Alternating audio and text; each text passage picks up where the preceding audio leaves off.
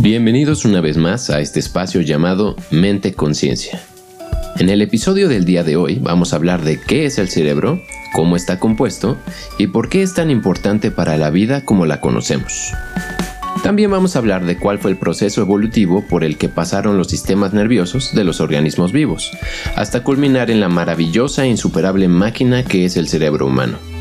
Mencionaremos también por qué el desarrollo del lenguaje fue uno de los puntos centrales que permitieron dar el salto que alejó a los seres humanos de las demás especies y finalmente hablaremos de la inteligencia, lo que dará lugar a preguntarnos por qué es que algunos científicos decidieron que era buena idea invertir mucho esfuerzo en intentar replicarla de manera artificial.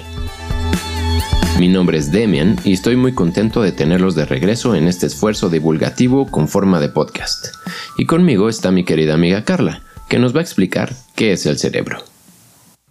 Eh, el capítulo anterior pusimos sobre la mesa que el cerebro era una variable importante para entender qué es la conciencia y qué es la mente, ¿cierto? Entonces el día de hoy vamos a hablar un poquito más a detalle de este órgano tan fantástico que es sumamente importante para nuestra conducta. El cerebro es un órgano que forma parte de nuestro sistema nervioso. El sistema nervioso se denomina así porque está compuesto por medio de nervios, que son estas extensiones que nos conectan, conectan al cerebro con el resto del cuerpo por medio de la médula espinal. Todo este sistema nervioso pues es un sistema que se encarga de controlar básicamente todo lo que procesamos, todo lo que pensamos, todo lo que percibimos, todo lo que sentimos y todo lo que hacemos. El cerebro es un órgano que pesa alrededor de kilo y medio, un poco más grande en los hombres por su complexión que en las mujeres. Es el responsable, pues básicamente, de todas nuestras funciones cognitivas. A grandes rasgos podríamos decir que el cerebro está compuesto de diferentes estructuras, de diferentes circuitos. Y todas estas estructuras tienen una historia, porque muchas de ellas son estructuras viejas, hablando evolutivamente, y algunas de ellas son un poco más nuevas. ¿no? Entonces, en este sentido, las estructuras que son más viejas son aquellas que están asociadas a nuestras funciones más básicas que compartimos con otras especies, como por ejemplo al sistema límbico. El sistema límbico es todo este sistema de estructuras que está por debajo de la corteza cerebral. La corteza cerebral son esas arruguitas que nosotros vemos muy características del cerebro.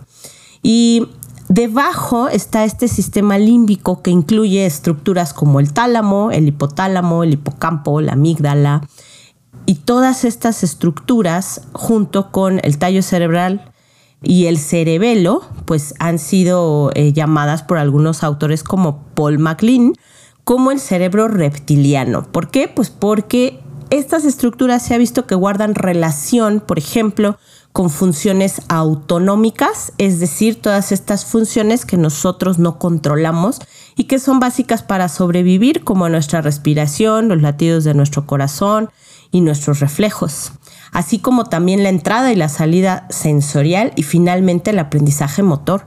Esas son funciones que nosotros compartimos pues con varias especies, hasta los reptiles. Y finalmente tenemos a la parte más evolucionada y más nueva de, nuestro, de nuestro sistema nervioso, de nuestro cerebro, que es la corteza. La corteza cerebral, esta serie de arruguitas que se llaman circunvoluciones, están compuestos por o están divididos funcionalmente y anatómicamente en cuatro lóbulos. Nosotros tenemos dos hemisferios y cada uno de esos hemisferios está dividido en cuatro lóbulos. Los cuatro lóbulos son el lóbulo frontal, el lóbulo parietal, el lóbulo temporal y el lóbulo occipital. Uno de estos lóbulos está asociado al procesamiento de estas famosas funciones cognitivas, como por ejemplo el procesamiento de estímulos visuales, así como es el caso del lóbulo occipital, que es el que se encarga del procesamiento visual el lóbulo temporal que se encarga de procesar estímulos auditivos y que se asocia también a la memoria, el lóbulo parietal que se encarga de procesar todo el tacto y todo aquello que podemos percibir por medio de nuestra piel y, e incluso de formar una, un mapa de nuestro cuerpo. Y finalmente tenemos a los lóbulos frontales. Los lóbulos frontales son los más nuevos en cuanto a evolución. Son además el lóbulo más grande y que se encarga de hacer pues todas estas funciones y capacidades cognitivas más complejas como planear, como monitorear nuestra conducta, como eh, tomar decisiones y por supuesto resolver problemas. Muchas de estas estructuras también las compartimos con otros mamíferos, con otras, eh, con otras especies, con otros mamíferos que ellos también tienen estos lóbulos, pero estos lóbulos son más grandes y están más desarrollados en nosotros los humanos. Por ejemplo, el lóbulo frontal y el temporal han tenido un aumento importante en los últimos años de evolución y que el lóbulo frontal y temporal precisamente son aquellos que están asociados a estas capacidades cognitivas superiores comparado con otras especies. Pero entonces, ¿cómo hemos llegado hasta aquí? ¿Cómo ha evolucionado el cerebro? Para responder a esta pregunta, permítanme hacerles un relato basado en un artículo de un blog llamado Wait But Why. Algo así como, espera, ¿pero por qué? Si no lo conocen, se los recomiendo mucho. En dicho artículo explican que hace unos 600 millones de años, ningún organismo hacía nada realmente, nunca. Habían esponjas de mar cuyas capacidades eran básicamente nulas. En ese entonces, ningún ser vivo tenía nervios, y sin nervios uno no se puede mover, ni pensar, ni procesar información de ninguna manera. Todo consistía en existir y morir. Pasaron así unos 20 millones de años, hasta que llegaron las medusas, que fueron los primeros organismos que se dieron cuenta que los nervios eran muy necesarios. Bueno, en realidad no se dieron cuenta, sino que la evolución las llevó a este punto. Pero fueron los que desarrollaron el primer sistema nervioso del mundo, que solo consistía en una red de nervios, que, como en toda red, se conectaban unos con otros.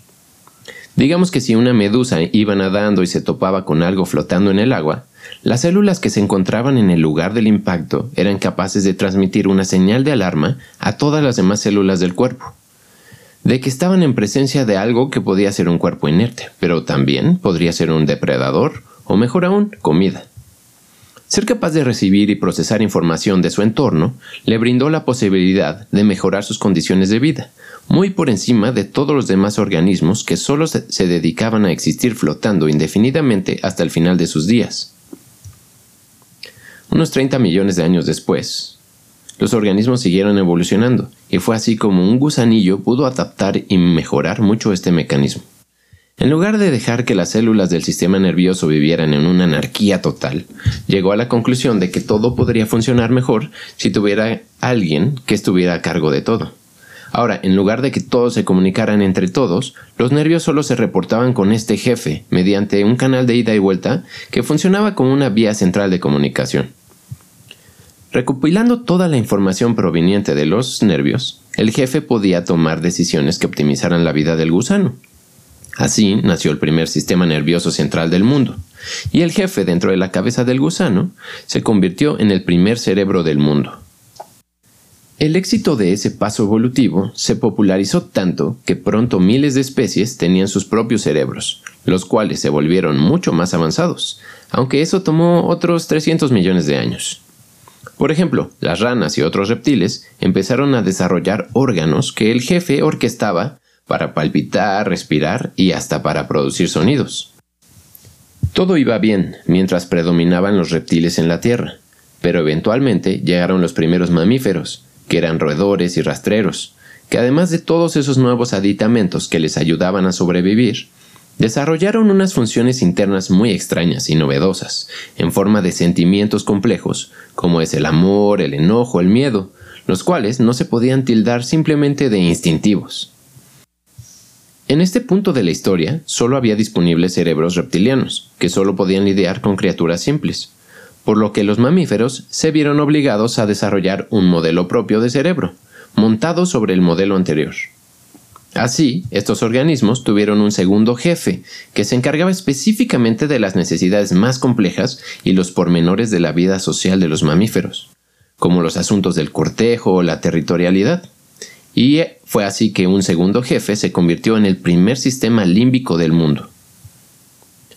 Durante los siguientes 100 millones de años, los cerebros de los mamíferos y sus vidas se volvieron mucho más complejos, tanto que cuando a algunos de ellos se les ocurrió la idea de empezar a trepar y vivir en los árboles, de pronto había un tercer jefe en la sala de control. La diferencia es que este jefe más bien era como un jefe bebé, y como tal, no tomaba muchas decisiones, por lo menos no al principio, lo que equivale a unos 80 millones de años más. Pero mientras la evolución daba paso a los primates, luego a los grandes simios y eventualmente a los primeros homínidos, el pequeño tercer jefe pasó de ser un bebé a un niño y luego a un adolescente que por fin tenía opinión acerca de cómo se debían operar las cosas. Uno podría pensar que por antigüedad los primeros jefes tendrían más autoridad, pero sus ideas eran por demás primitivas, mientras que las del nuevo jefe eran novedosas, pero sobre todo mucho más útiles. Y así los primeros homínidos empezaron a usar herramientas, diseñar estrategias de caza, pero especialmente una de las ideas más fructíferas del nuevo jefe fue la de la cooperación con otros homínidos.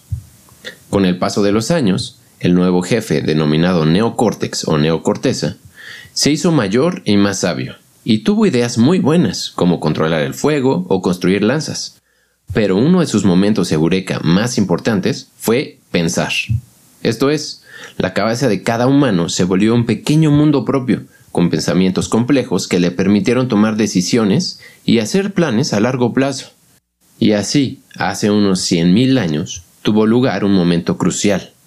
Aquí nos vamos a dar permiso de simplificar más las cosas, solo con una intención ilustrativa. Digamos que un humano camina por una playa al pie de un risco, y debajo de una palmera encuentra un coco. Los tres jefes en su cerebro hacen lo que les corresponde. El jefe reptiliano dice, respira, palpita, escucha, palpita, suda, respira, y así. Por su parte, el jefe límbico se emociona. Un coco, hay que abrirlo y beberlo. Tal vez podríamos darle un poco a esa humana que camina frente a nosotros en la mañana, y seguro nos hace caso. Perfecto, vamos a ser héroes. Pero, ¿cómo abrimos el coco? Las uñas, claro, para eso tenemos uñas. En eso entraría el jefe neocórtex y les diría, las uñas no, sería imposible. Mejor una de esas cosas duras y filosas. Mmm, si tan solo tuviéramos una de esas a nuestro alcance. Al voltear a ver a su alrededor, el humano se percata que hay otro humano en la parte alta del risco, justamente donde se desprenden esas cosas duras y filosas. Pero tristemente, el subir hasta ahí no era conveniente ni valía la pena arriesgarse solo por un coco. De regreso en su lecho, mientras el humano realiza sus ocupaciones habituales, el jefe neocórtex no deja de pensar en el problema del coco sin mucho éxito.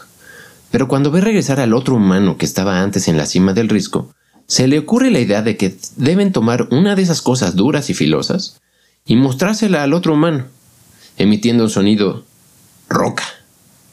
Bueno, obvio no dijo roca, es una licencia poética, pero el sonido que haya hecho debe ser un sonido fácil de recordar y reproducir para su compañero. Pues la idea es que si los dos entendían que dicho sonido hacía referencia a un tipo de objeto en particular, la próxima vez que se encontrara en una situación similar a la del coco, podría simplemente gritarle ¡Roca! y el otro humano le lanzaría una, evitándose así la tarea de escalar él mismo. Esta idea se podía aplicar a muchas cosas, y se propagó por todos lados, y pronto los humanos gozaban de el lenguaje. El lenguaje aparece entonces como una gran ventaja selectiva. Nosotros como especie tomamos esta gran ventaja de comunicarnos de manera eficiente, que nos permite adaptarnos mejor a nuestro medio ambiente, ¿cierto? Entonces es muy importante tomar en cuenta que la aparición del lenguaje corresponde al mismo momento en que ya había evolucionado anatómicamente estas regiones del cerebro que son las responsables del lenguaje. Es decir, se dan las condiciones adecuadas para dar paso a la aparición de una función tan compleja como el lenguaje. El lenguaje entonces representa una habilidad que nos da una gran ventaja y que además inicia la complejización del resto de nuestras funciones cognitivas. A lo largo de nuestra evolución, nosotros como especie sabemos que en el momento en el que aparece el lenguaje, empezamos a tener un pensamiento más complejo. No es que antes del de, el lenguaje no pensáramos, no es que antes del lenguaje no pudiéramos aprender, no pudiéramos memorizar. Sí podíamos, pero el lenguaje nos dio un plus. Fue como una gran ventaja que además de, de hacernos especies más adaptables, o sea, que nos permitió adaptarnos más fácilmente al ambiente, además de eso, nos permitió la aparición y la complejización de las famosas funciones que llamamos funciones cognitivas superiores. Incluso algunos, algunos autores han propuesto que, por ejemplo, es, este es el boom cognitivo de nosotros como especie. En el momento en el que nosotros desarrollamos la capacidad del lenguaje, empezamos a construir diferentes acciones que reflejan que cambia nuestra capacidad cognitiva, como la aparición del arte, por ejemplo, ¿no? Las primeras manifestaciones de arte coinciden también con este momento histórico, con la aparición del lenguaje. Entonces, antes de que hubiera arte, no podíamos apreciar el arte, la pintura, no la podíamos apreciar porque no teníamos la capacidad abstracta de darle alguna importancia. Entonces, ¿para qué hacerla? ¿No? Entonces, el lenguaje, el lenguaje, además de que representa una gran ventaja para adaptarnos al momento presente, bueno, en aquel entonces, nos permite comunicarnos con los demás y transmitir ese aprendizaje a las siguientes generaciones. Es decir, yo ya le podía eh, pasar a mis hijos el aprendizaje del coco, Y entonces eso ya representa una gran ventaja porque no iba a tener que volver a pasar por eso para descubrirlo. Las nuevas generaciones entonces ya tenían grandes ventajas del conocimiento previo. Las funciones cognitivas eh, superiores entonces empiezan a desarrollarse a partir de la evolución del lenguaje, de la aparición del lenguaje y pues están vinculadas con la capacidad, la capacidad intelectual y nuestra capacidad para resolver problemas. Así como Demian nos dijo que, ¿qué tan complicado puede ser, bueno, resolver cómo abrir un coco? Finalmente, abrir un coco representa una ventaja, ¿no? Una solución.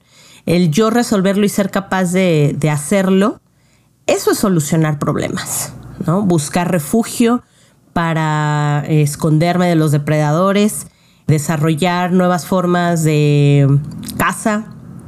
Todo esto representa solución de problemas. Y pues a eso es a lo que le vamos a llamar pues la inteligencia. Aquí creo que es importante mencionar que también existe una evolución paralela y análoga de nuestra evolución como especie, a lo cual llamamos filogenia, y de nuestra evolución o desarrollo como individuos, que llamamos ontogenia. ¿Qué quiere decir esto? Que cuando nosotros vemos el desarrollo de un bebé, es como si viéramos el paso de los años de evolución de nosotros como especie. Porque vemos cómo ese niño, conforme va creciendo, va adquiriendo la capacidad de resolver problemas más complejos una vez que adquiere el lenguaje, por ejemplo. Por eso como especies, nosotros como especie Necesitamos del lenguaje porque es lo que nos permite dar un paso adelante a las capacidades cognitivas superiores. Entonces los niños cuando empiezan a hablar se, ah, marca un cambio importante tanto en su cerebro, lo observamos en su cerebro, hay una maduración importante que permite ese paso y que además le permite entonces desarrollar capacidades de abstracción y de pensamiento más complejas. Ok, pero entonces acabas de mencionar un término muy importante para nosotros, que es la inteligencia, que por lo que yo tengo entendido no es nada fácil de definir. ¿Te aventurarías a dar una definición tú? Claro, han habido muchas, la verdad, a lo largo del tiempo. Em, algunos han definido a la inteligencia simplemente como la capacidad para resolver problemas nuevos. Y que eso implica pues la capacidad para adaptarte a un ambiente nuevo. Otra de las definiciones de inteligencia es la facultad que tienen las personas de conocer, analizar y comprender situaciones. Es decir, en un contexto de cómo manejo yo la información para entender alguna situación particular. Y hay otra que se refiere a un conjunto de aptitudes, capacidades, habilidades y experiencias sobre cierto dominio. Sobre cierto dominio quiere decir que algunos autores han propuesto que tú puedes ser muy inteligente en un dominio, por ejemplo, físico o en un dominio académico, que hay diferentes tipos de inteligencia. Y esa propuesta la hizo Howard Gardner en el 83. Y entonces Gardner, bajo ese concepto, dice que hay diferentes tipos de inteligencia. Y por ejemplo, él dice, Einstein no es ni más ni menos inteligente que Michael Jordan, simplemente sus inteligencias pertenecen a campos diferentes.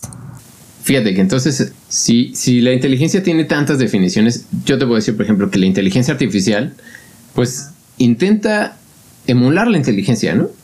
Pero dado que existen estas diferentes eh, definiciones, pues es muy difícil desde ahí, desde desde el inicio, ¿no? Si no puedes definir inteligencia, entonces definir inteligencia artificial también es algo complicado. Lo, lo vamos a intentar hacer en el próximo capítulo, pero ahí empezamos a ver cuáles son las dificultades a las que nos vamos a, enfrentar, ¿no? ¿Cuál es la definición de inteligencia en tu área? Así, eh, en, grandes rasgos te puedo decir que hay varias definiciones que también tienen que ver con lo que decías, ¿no? Pero en estos, en estos términos, a los científicos que estaban dedicados a la inteligencia artificial en, un inicio, eh, pues intentaban partir la inteligencia artificial entre la capacidad de resolver eh, problemas, como decías, y también la capacidad, bueno, no la capacidad, sino eh, resolver problemas de cualquier manera o de la manera que los humanos la resuelven. Digamos que estos hacían una, una diferenciación entre esas dos cosas como muy importante, ¿no? Entonces empiezan a salir ramas de aquellos que dicen, no, pues necesitamos hacer que una computadora sea igual a el cerebro humano. ¿no? De esa forma, si es igual, entonces va a tener todas las capacidades de un humano y eventualmente lo puede sobrepasar. Otros decían, bueno, no importa cómo es el cerebro humano, lo importante es que resuelva ciertos problemas. Pero ahí tenías otro, otro problema, que es decir, ¿qué tipo de problemas podrías definir tú que digan, si resuelvo esto, ya es una cosa inteligente? ¿No? Eh, vamos a ver después, a, luego ya les contaré así como la historia de eh, por ejemplo, la primera computadora que logró eh, ganarle al campeón mundial del ajedrez. Primero decían, ah, bueno, si es la capacidad de resolver problemas, entonces un problema muy complejo que solo los humanos pueden hacer es jugar ajedrez. Especialmente ganar el campeonato mundial de ajedrez es como, uh, de lo más complicado que hay, ¿no? Entonces, yo creo que si le enseñamos a una computadora a ganar en el ajedrez, eso ya podría decirse que tendríamos una computadora inteligente. Sin embargo, eso se logró hace muchos años. Y aún así, la gente dijo, ah, no, siempre no era tan complejo, ¿no? Y luego se dieron otros problemas, a lo mejor otros, otros juegos de mesa o otros problemas completamente diferentes. Pero si solo defines la inteligencia como la capacidad de resolver problemas, entonces, cuando un investigador o un científico se pone como objetivo solamente hacer que la computadora resuelva ese problema, entonces nos meten en un problema, ¿no? ¿Cómo lo ves tú? ¿Alguna vez has, tú, tú qué, dime cuál es tu, tu idea de inteligencia artificial? Pues yo asocio esa palabra de inteligencia artificial con un robot, ¿no? Que es capaz de emular justamente la conducta de un humano. Tal vez yo pensaría que un eh, robot inteligente o, alguna computadora inteligente, pues es aquella que resuelve de manera eficiente algún problema, ¿no? Eficiente para mí es hacerlo bien, o sea, que sea el resultado esperado y que sea rápido, ¿no? En tiempo, en un tiempo corto. Claro, aunque, aunque entonces llegamos al problema de decir qué es hacerlo bien y qué es hacerlo rápido. hay, pues problemas de los que no tenemos las respuestas. Obviamente, si es un problema que tenemos la respuesta, entonces podríamos compararlo. y también los tiempos podríamos decir, bueno, pues compáralo con lo de un humano o lo que sea. Pero cuando no, cuando no tenemos la respuesta, porque digo, eventualmente querríamos que una inteligencia artificial nos ayudara a resolver los problemas que no podemos resolver nosotros. Pero entonces llegamos a ese, a ese valle de decir, ya logramos sobrepasar los ejemplos que le pongamos. Si solamente es capaz de resolver los, los ejemplos que le ponemos, ¿ya es suficientemente inteligente o no? Eso es algo, algo interesante. Ya lo, eh, en, en, los siguientes capítulos vamos a hablar de bastantes, bueno, de varios casos muy interesantes que yo creo que les van a gustar. Pues sí. Al final creo que este concepto de inteligencia nos define como especie y nos ha separado de, o hemos sentido que es lo que nos separa del resto, del resto de las especies, ¿no? El que somos seres inteligentes porque hemos sido capaces de resolver muchos problemas, como llegar a la luna, como explorar otros planetas, como curar enfermedades, ¿no? Son problemas pues difíciles y que qué tanto estamos reproduciendo eso dentro de un ámbito artificial con una computadora, con un robot, pues esa es la siguiente pauta, ¿no? Hacia dónde vamos. Bajo este concepto de, psicología, bueno, dentro de la psicología la inteligencia pues se define más o menos como esta capacidad de resolver problemas, pero también como hay varios tipos, pues entonces todos somos seres inteligentes porque todos somos buenos en algo, ¿no?